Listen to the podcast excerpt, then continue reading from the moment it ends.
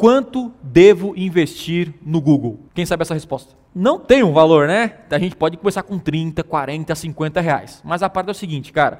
Você tem que investir conforme o seu retorno sobre o investimento.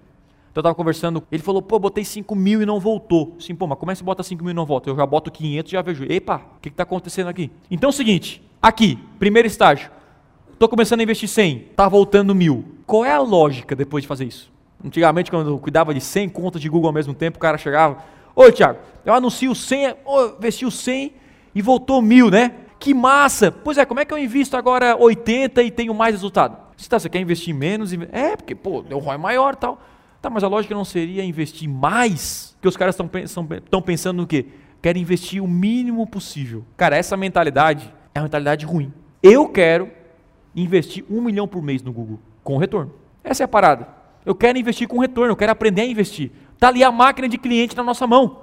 E você quer investir o mínimo possível. Você vai pegar a gente e botar onde? Na poupança? Essa é a pergunta, que ficar. Você tem que refletir sobre isso. Por quê? Porque às vezes o óbvio não é óbvio, cara. E aí eu sempre falo, meu, qual é a sua meta financeira de investir no Google? Imagine que o Google é uma troca, uma máquina de dinheiro. Qual é a sua meta? Tá botando 100? Botou mil? Beleza. Aí eu botei 500.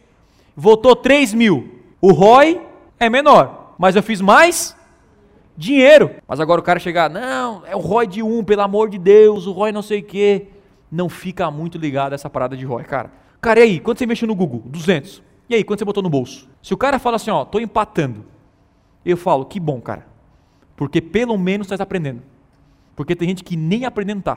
Tem que estar tá achando mil desculpas para não começar a anunciar. E eu falo, o cara que não tem sucesso no Google não é o cara que investiu e perdeu dinheiro, é o cara que nunca botou nada.